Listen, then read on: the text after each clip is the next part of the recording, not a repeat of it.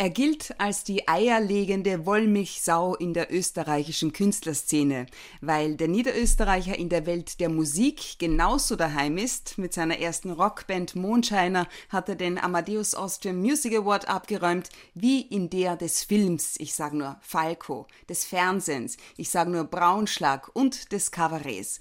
Morgen, 20. August, erscheint sein erstes Buch und Ende August ein neuer Film. Herzlich willkommen, Manuel Rubey. Vielen Dank für die Einladung. Sehr gerne. Über den Bobo in jedem von uns.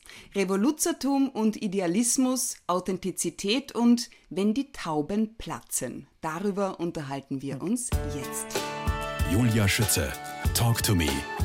Authentic, empathic, fair. Seien Sie nicht Sie selbst. Warum Authentizität so lähmend wie Corona ist, heißt das sechste Kapitel in Manuel Rubers ersten Buch. Inwiefern möchtest du uns diese Last nehmen und wie beweisen, dass Authentizität eher unglücklich macht? Ich freue mich, dass die Frage kommt. Ich habe jetzt schon ein paar Interviews fürs Buch gemacht und das kam ähm, noch nie. Ich finde das nämlich auch eine sehr spannende und natürlich auch bewusst provokante Frage. Zeit meines Lebens denke ich darüber nach, was das sein soll, dieses Ich bin ich selbst. Und ich verwehre mich sehr gegen Rollenzuschreibungen und als Vater von zwei Töchtern ist mir das auch sozusagen aus feministischer Sicht vielleicht wichtig, dass sie sich nicht in irgendwas reinpressen lassen sollen. Und ich glaube, ohne zu philosophisch werden zu wollen, aber ich ist ein anderer und hat ja schon Rimbaud und so. Das heißt, wir sind ja viele. Was soll dieses sein, dieses Ich? Und ich glaube, das ist ein Diktat der Esoterik, sei du selbst, ganz du selbst sein. Und ich will mir vor allen Dingen und gerne auch allen, die, die darauf Lust haben, diese Last nehmen, weil man kann jeden Tag jemand anders sein der Schirmherr des nicht man selbst sein ist David Bowie, der hat mich immer schon geprägt. Gerade in diesen Zeiten, wo sich ja eh viel tut, wo Geschlechterrollen aufgebrochen werden und so, finde ich das eine Ansage. Wer warst genau. du gestern? Wer bist du heute? Ja, heute weiß ich noch nicht. Heute bin ich noch ein bisschen neben der Spur. ähm, muss mir noch ein bisschen zusammen. Das ist vormittags? Ja, komischerweise, ich bin eh früh aufgestanden, aber es gelingt mir das jetzt noch nicht so ganz. Gestern war ich, ich bin jetzt noch im Waldviertel für ein paar Tage, bevor es wieder losgeht. Gestern war ich Gärtner. Gestern habe ich mich um meinen Garten gekümmert. Kein sehr begabter Gärtner, allerdings ein leidenschaftlicher Gärtner. Auf das kommt es an. jetzt nochmal ja. zurück zur Authentizität. Das Gegenteil mhm. von Authentizität ist Scheinheiligkeit und Heuchelei per Definition. Wie siehst ja, du gut. das? Aha, das ist natürlich interessant. Das ist natürlich noch viel schlechter, aber ich wusste nicht, dass Authentizität ein Gegenteil mhm. haben muss. Nicht Wo muss, gell? Aber das habe ich gelesen und recherchiert. Mhm. Authentizität mhm. schließt Offenheit und Ehrlichkeit mit ein. Authentizität ist das Gegenteil von Scheinheiligkeit und Heuchelei. Okay, also das ist natürlich, wenn man das so ähm, sieht, noch viel furchtbarer. Das sehe ich total ein. Ich meine es aber ein bisschen. Ich meine, sei du selbst, wie gesagt, das muss mir erstmal jemand erklären, was das sein soll. Aber wahrhaftig und, und verlässlich zu sein, widerspricht, finde ich, dieser These nicht. Ich meine die Herangehensweise ein bisschen auch sozusagen von meinem Beruf her und künstlerisch und von dem Selbstbild, das man nach außen vielleicht transportieren möchte. Da möchte ich sozusagen die Freiheit postulieren, dass man das ausprobieren kann. In mhm. jeder Hinsicht. Also wer man sein will, was man sein will. Wir, wir stellen uns ja auch permanent dar durch die Wahl, was wir anziehen oder wie wir uns geben und so. Und da, damit ein bisschen spielerischer umzugehen, finde ich wichtig. Was lebst du jetzt deinen beiden Töchtern vor, denen du auch das Buch gewidmet hast, hinsichtlich Authentizität? Deine Töchter sind 14 und 9. Ja. Und da steht dann auch noch lieber peinlich als authentisch. Whoops. Ja. Aber das Zitat geht dann noch weiter, aber das sagen wir jetzt nicht, weil das müssen die Leute, können die Leute im Buch ja lesen. Außerdem sage ich das ja nicht selbst, das ist ja aus einem Popsong, den ich nur zitiere an dieser Stelle. Ich versuche Ihnen vorzuleben, dass Sie im besten Fall selbstbestimmt Ihr Leben angehen und wenn ich Ihnen so irgendwas mitgeben kann, dann, dass ich Sie darin bestärken will, dass es gut ist, wie Sie sind und dass Sie einfach nur keine Arschlöcher werden dürfen und sonst dürfen Sie alles werden, was Sie wollen. Und, und ich möchte mich da nicht und sich ausprobieren, mhm. unbedingt. Und ich möchte dem nicht im Weg stehen, sondern ich möchte da bestenfalls ein bisschen stützend, solange ich das kann, zur Seite stehen. Einmal schlafen, dann ist morgen. Welche Bedeutung hat dieser Titel für dieses Buch? Es gibt ein großes Kapitel über meine Töchter, weil, weil ich das, also ich führe so Buch über die Dinge, die sie sagen. Das, das ist etwas, was mein Vater hat mir zu meinem 18. Geburtstag ein Buch geschenkt, wo, wo er so Zitate von uns, also meinen Geschwistern und mir gesammelt hat und das habe ich irgendwie als Tradition ganz schön gefunden, das fortzuführen. Und habe dann irgendwann beim Schreiben beschlossen, dass das da rein muss. Und da gibt es einfach viele fantastische Kinderzitate, die ich nicht erklären kann und die ich ganz wunderbar finde. Und eines davon ist von meiner jüngeren Tochter eben einmal noch schlafen, dann ist morgen. Und ich finde, es ist das Plädoyer fürs Jetzt schlechthin, dass es sich einfach freut, dass sie jetzt nur noch einmal schlafen muss und dann ist schon wieder ein Tag da. Und was ist mit die Tauben platzen und werden zu Feen? In welcher Situation ist das entstanden? Das hat die Große gesagt, wie sie sehr, sehr klein war, also gerade mal sprechen konnte. Und wir waren ähm, im wir waren wahnsinnig oft im, am Spielplatz, so wie das halt so ist. Das ist etwas, was ich übrigens nicht vermisse. Spielplatz ist wirklich, ich bin froh, dass wir aus dem Alter raus sind. Ich hasse Spielplätze. Sonst aus bin ich fast Grund? alles. Ich weiß es nicht. Es gehen immer die Gespräche auf die Nerven gegangen und dauernd muss man aufpassen, dass jemand nicht vom Gerüst runterfällt und so. Also ich finde alles am, am Vatersein super, aber dass die Spielplätze wegfallen, ist sehr gut. Auf jeden Fall saßen wir da auf einem räudigen Spielplatz im 15. Bezirk und haben die Tauben beobachtet, weil wir auch immer wahnsinnig viel Zeit hatten. Das war auf jeden Fall noch vor dem Kindergarten. Und dann hat sie irgendwann so sinnierend in die Ferne geblickt und diesen Satz gesagt. Ich finde ihn großartig. ja, das sagt doch von, von Fantasie und ich, ich finde, das ist auch so wichtig und geht sowieso verloren mehr und mehr in unserer Welt. Das ist eben der entscheidende Punkt. Ich glaube, dass ich halte auch meine Kinder nicht für anders begabt als andere, sondern diese ich möchte es nicht göttlich nennen, weil ich nicht an Gott glaube, aber irgendwas durchdringt Kinder, dass sie solche Sätze sagen und wir verlieren das mhm. leider und müssen das im besten Fall uns wieder antrainieren. Aber so ganz in der Reinheit kriegen wir es leider nie wieder hin. Stimmt. In dem ja. Buch geht es also ums Reflektieren und Innehalten in einer Welt der Krisen und Zwänge. Welche mhm. Zwänge? Naja, ich bin voller Zwänge. Also ich mit meinen Listen und mit meinem Aufräumzwang und so. Aber ich glaube, dass, um es ein bisschen allgemeiner zu halten, das ungreifbare Elend, das uns aber umgibt durch diese Mediendauerpräsenz und, und dass wir natürlich mitkriegen, dass es ganz viele Krisenherde gibt und ganz viele dumme Männer vor allen Dingen, die, die diese Welt regieren, dass das Neurosen blühen lässt, die wir oft gar nicht wissen, wo sie eigentlich herkommen. Das fällt mir dazu ein. Seelenmüll. Ja, Seelenmüll ist ein Wort vom Verlag. Das war mir ein bisschen zu groß, aber es passt schon thematisch rein. Also ich halte es wirklich für notwendig und habe mich da auch wirklich eingelesen, auch wenn ich nicht klug genug bin, das durchzudeklinieren. Aber es gibt Menschen, die das können, dass wir weniger arbeiten müssen. Und zwar erstens, um nicht bessere Menschen zu werden, aber um ein besseres Leben zu führen und auch weil sich sonst nicht mehr ausgeht. Es gibt einfach immer weniger Jobs und es ist auch finanzierbar, man muss es nur ein bisschen anders denken. Ich bin großer Befürworter des drei bis vier Stunden täglich Arbeitens für völlig ausreichend. Dazwischen soll man leben. Und auf einer Parkbank sitzen vor einem Stundenhotel? Auch das kann man machen. Du hast, Zitat, lange gezögert, bis du dich an dieses Kapitel herangetraut hast. Aus welchem Grund? Es heißt, hinter den Kulissen der Traumfabrik sitzen zwei Männer auf einer Parkbank vor einem Stundenhotel in Wien. Ja, weil es das Kapitel quasi über meinen Beruf ist oder den Versuch für mich selbst und auch für Menschen, die es interessiert, diesen Beruf oder wie ich ihn sehe und wie ich ihn interpretiere und was da alles dazugehört und was mir auch alles vor allen Dingen aufstößt zu beschreiben. Und das ist, da ich jetzt doch schon 15 Jahre mindestens das sozusagen hauptberuflich mache, hat sich da einiges angesammelt. Ich möchte nicht zu viel verraten und dennoch schreibst du in Einmal noch schlafen, dann ist morgen, ist die Kreativität meistens etwas sehr Einsames und sie ist nach dem Schlaf die zweitexklusivste Diva. Wie darf ah ja. ich das mhm. verstehen? die, die Kreativität oder die Inspiration oder wie auch immer, wir haben schon darüber gesprochen, Kinder haben das Glück, die müssen noch nicht viel dafür tun, die haben einfach, glaube ich, unendlichen Zugang dazu. Und wenn wir das später als erwachsene Menschen auch machen wollen, müssen wir diese Diva wahnsinnig gut behandeln. Wir müssen verlässlich sein, wir müssen die Termine mit ihr einhalten weil ich glaube nicht mehr an diesen Musenkuss und an den Geniebegriff und das ist alles Bullshit. Das ist einfach harte, harte Arbeit und die ist launisch, die Kreativität, und die Ideen schwirren herum. Und wenn man undiszipliniert ist, dann sucht sich die Kreativität jemand anderen. Mhm. Du hast in dem Buch von einem, von einem norwegischen Schriftsteller auch mhm. geschrieben, mhm. der sich da wirklich richtig gesackelt äh, vor seinen Schreibtisch immer setzt. Mhm. Soweit bin ich leider noch nicht, aber ich finde es fantastisch.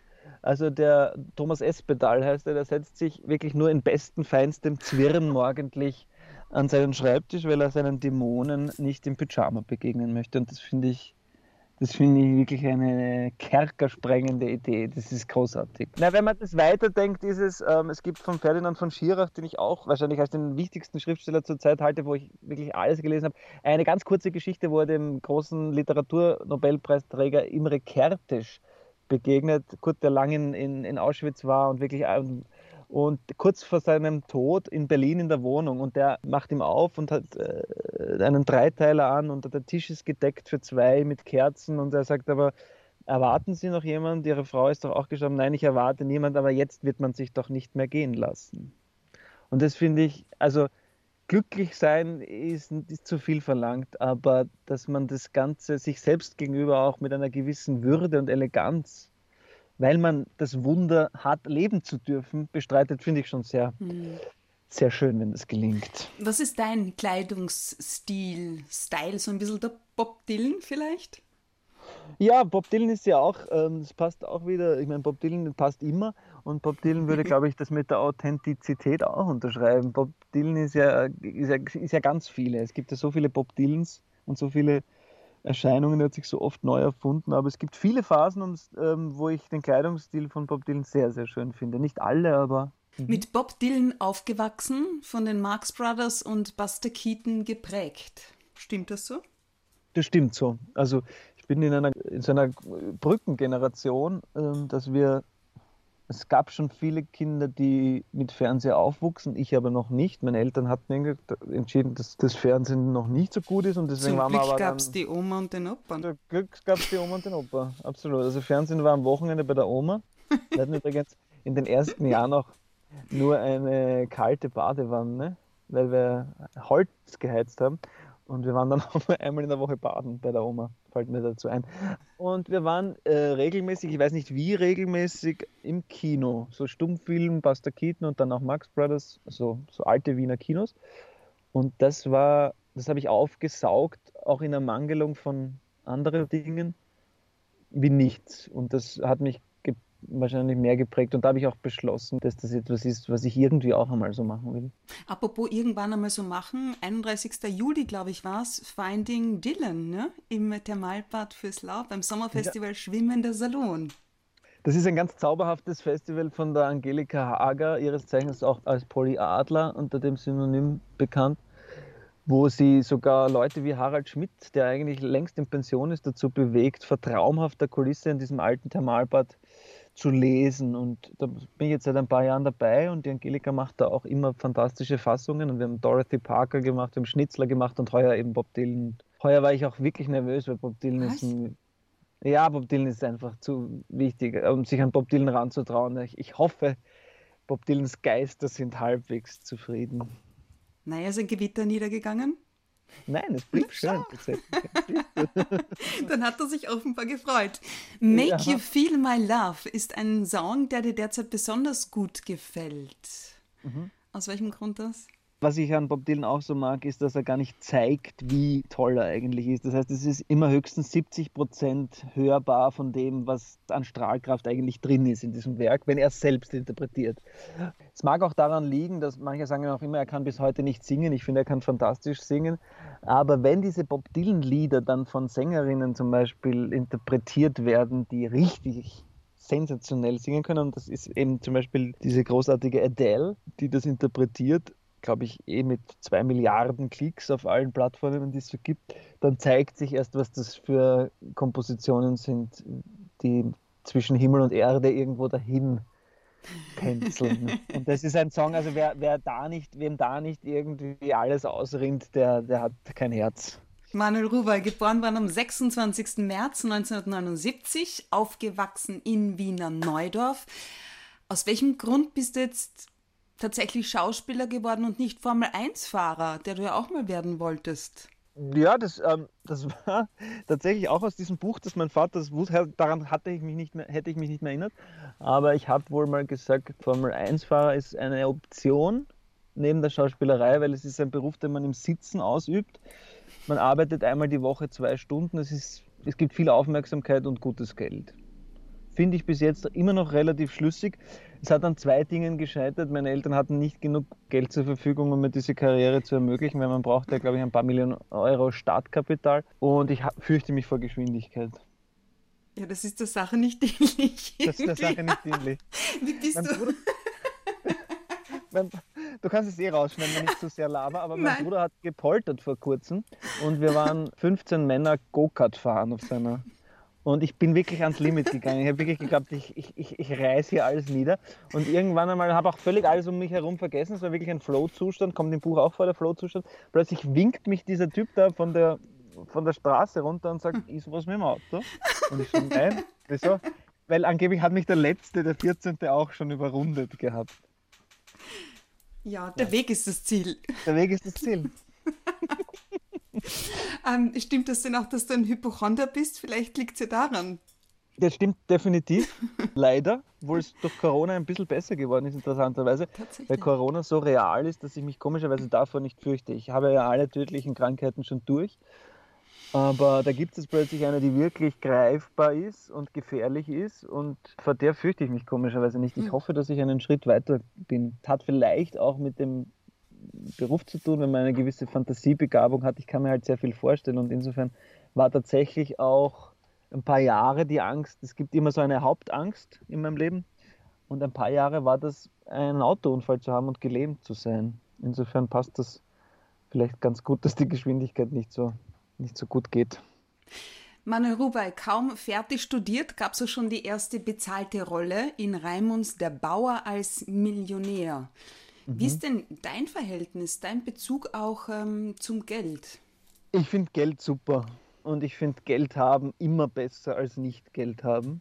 Und ich kenne beides. Wir haben jetzt nicht Armut gelitten, aber ich habe im unmittelbarsten, engsten Familienumfeld schon auch gemerkt, dass es auch knapp werden kann und war auch in einer Schule, wo eigentlich alle meine Freunde aus reicherem Hause kommen. Das heißt, ich habe immer so das Gefühl gehabt, wir haben ein bisschen weniger als die anderen, obwohl, obwohl das immer okay war und war alles wunderbar. Aber ich habe schon gemerkt, ich möchte schon auch gern dieses am Hungertuch nagen und immer jeden Euro umdrehen und überlegen, kann man das jetzt noch machen und so. Ich möchte das schon gern hinter mich lassen und das war mir schon auch immer wichtig in meinem Beruf, das, das Ziel auch zu verfolgen, nicht um jeden Preis, aber dass man schon auch gut davon leben kann. Was braucht es dazu, dass man gut leben kann? Im Moment bräuchte es Hilfe vom Staat für ganz viele, weil die Kunst sozusagen gerne weitergemacht hätte, aber halt nicht mehr durfte aus bekannten Gründen und, und man kann das nicht einfach ignorieren und dann wieder hoffen, dass bei den Salzburger Festspielen die Japaner und Chinesen wiederkommen und dann Kultur wieder einen Stellenwert hat, sondern die Kultur geht ja weiter und Kultur muss ja weiter arbeiten und da geht es vielen.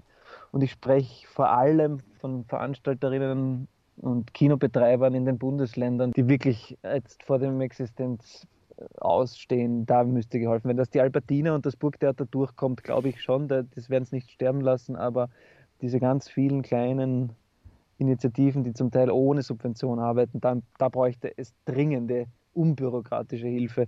Und abgesehen von so Pandemiezuständen braucht gibt es ja dieses wunderbare Beispiel, es gibt eine Summe, die relativ, ich glaube, 250.000 Euro Jahresumsatz oder so. Und dann steigt das Glück nicht mehr an. Das gilt für alle Berufe und das finde ich total schön. Also ich glaube, man braucht genug Geld, um sich ums Geld nicht wahnsinnig viel Sorgen zu machen und um sich ein paar Leidenschaften. Ich möchte zum Beispiel mir jedes Buch kaufen können und nicht wie früher aus der Bibliothek ausborgen. Auch wenn ich es nach fünf Seiten weglese. Also es sind wirklich relativ kleine Sachen, aber ich möchte nicht mehr darüber nachdenken, ob ich jetzt äh, mir dieses Buch kaufe zum Beispiel. Das ist so eine Sache. Ich brauche kein teures Auto und sonst, aber so, Außerdem ist das jetzt zu schnell. Außerdem ist das sehr richtig, eh viel zu schnell. Genau. Apropos Geld, Fame und Film. Falco hast du 2008 ein filmisches Denkmal gesetzt. Manuel Rubai gehörst zu den meistbeschäftigten Schauspielern in Österreich mit bisher mehr als 50 gedrehten Filmen. Ende August kommt ein weiterer in unsere Kinos mit dem Titel Waren einmal Revoluzer. Revoluzertum bedingt Idealismus. Die mhm. Frage ist, wie idealistisch bist du? Klammer auf, noch, Klammer zu. Ich glaube und hoffe, dass ich es dass grundsätzlich immer noch bin. Vielleicht hat sich ein bisschen verlagert. Ich, ich würde es gerne, aber ich kann es nicht. Oder ich weiß jetzt, dass ich es nicht kann. Will nicht mehr die Welt retten. Ich kann keine größeren Zusammenhänge beeinflussen. Aber ich kann versuchen, im direkten Umfeld eine gewisse Aufrichtigkeit und Verlässlichkeit und vielleicht auch da und dort eine Großzügigkeit zu leben. So hat sich's verlagert. Früher mit 20 wollte man das System stürzen und den Kapitalismus abschaffen und dergleichen. Das habe ich aufgehört. Das wird mir nicht gelingen, aber im Kleinen, finde ich, kann man sich ein gewisses Revoluzertum schon bewahren und auch nicht alles hinzunehmen und auch den Mund aufzumachen und so. Das, das geht ja auch in, in engstem direkten Umfeld.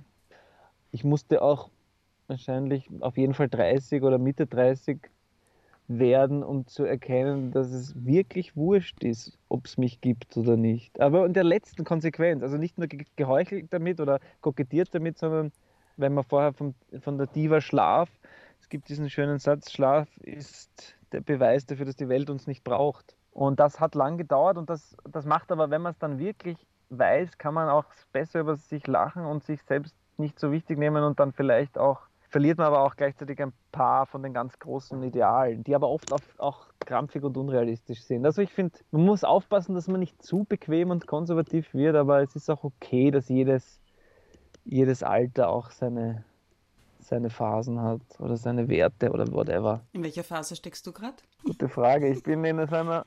Es ist eigentlich okay. Also mir ist das Corona ein bisschen reingekrätscht, wie allen. Aber ich war in so einer Phase, dass ich mir vieles endlich erlaubt habe, war sehr, sehr lange. Also das Kabarettprogramm, allein auf die Bühne zu gehen, auch jetzt das Buch zu schreiben, das sind so Sachen, die wahrscheinlich wirklich jetzt erst mit 40 gehen konnten und die mir eine große Freude machen. Diese Selbstbestimmung auch im Gegensatz zu meinem anderen Beruf als Schauspieler, wo man so von so vielen Meinungen abhängig ist und so viele Leute entscheiden und so viele Moden, ob man gerade gefragt ist beim Sender und bei Redaktionen, whatever.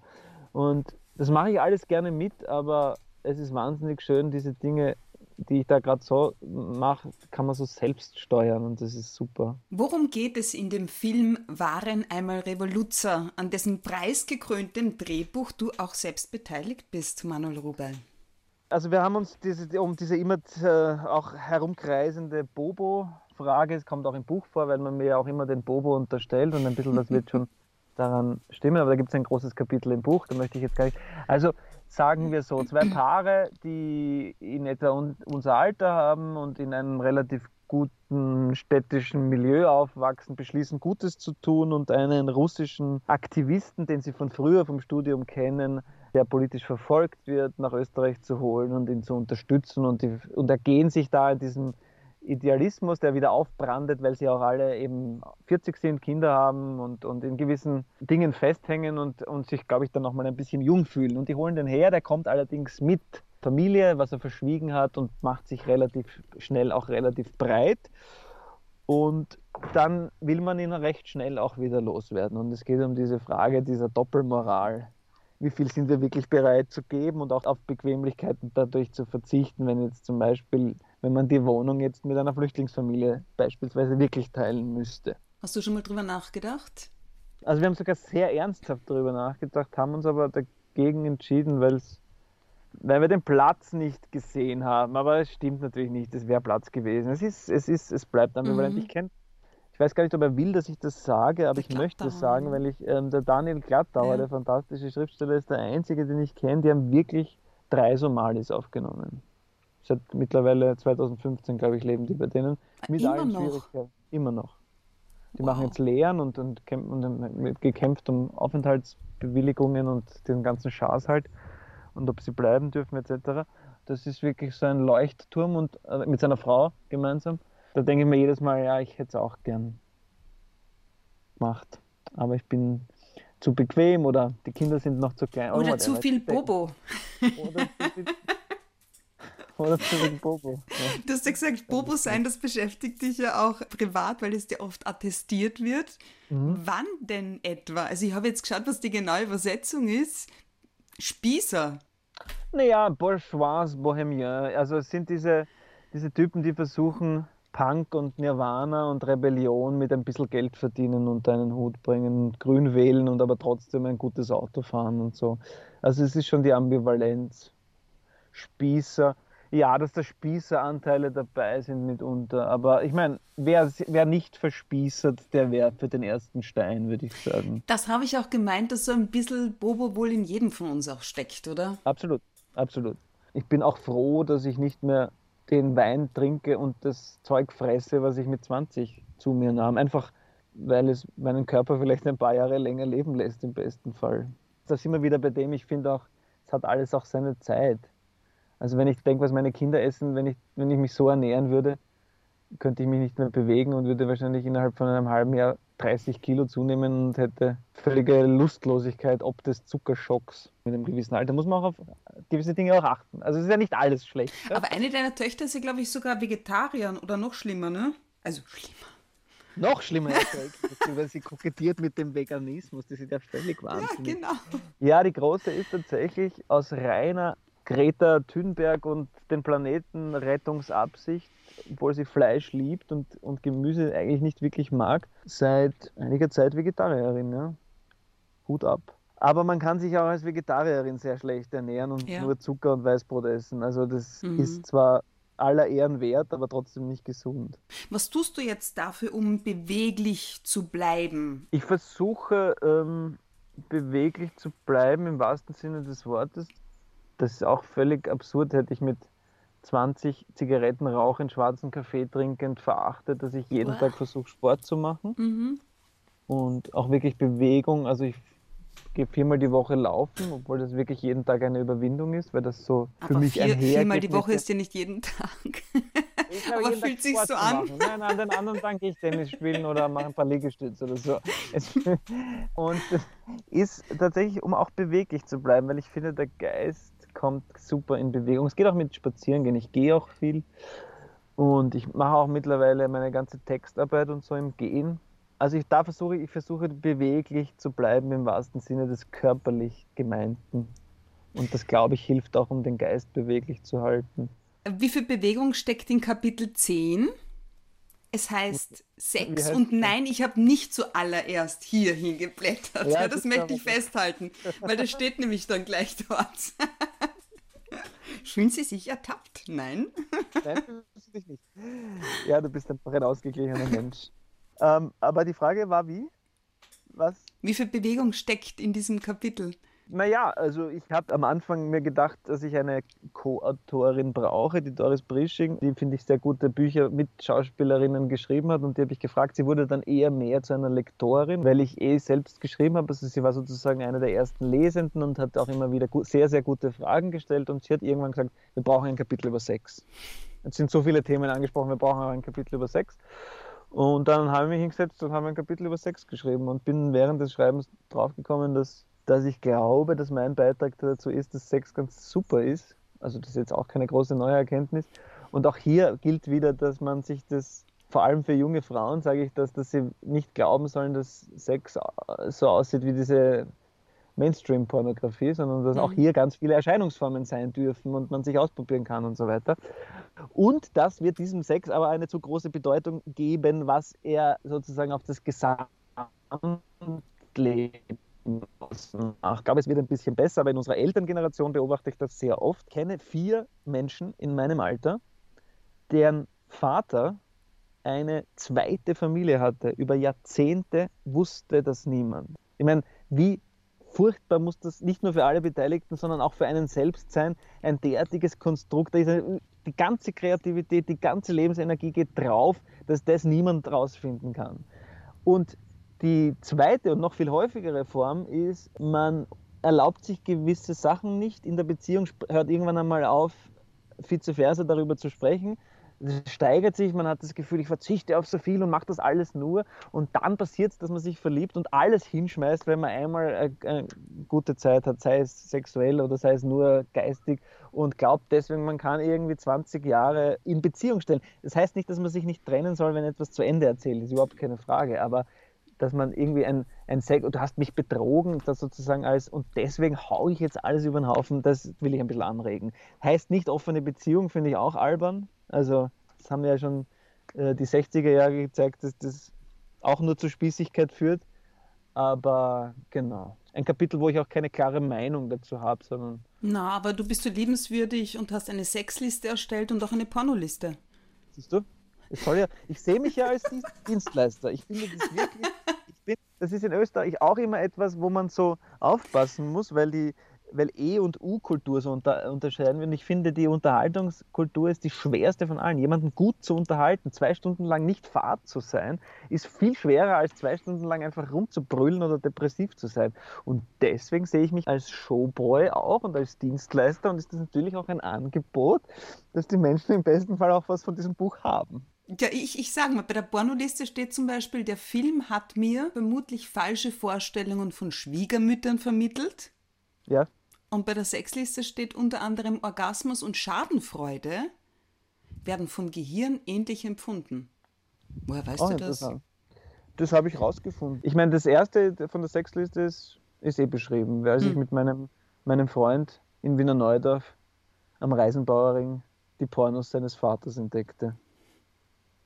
Herrlich war das. Auch ein bisschen beschämend und bizarr, aber auch sehr gut. Manuel Ruber, du behauptest von dir selbst, dass du ein Suchtmensch bist in alle Richtungen. Bügeln und Häkeln gehören da auch dazu?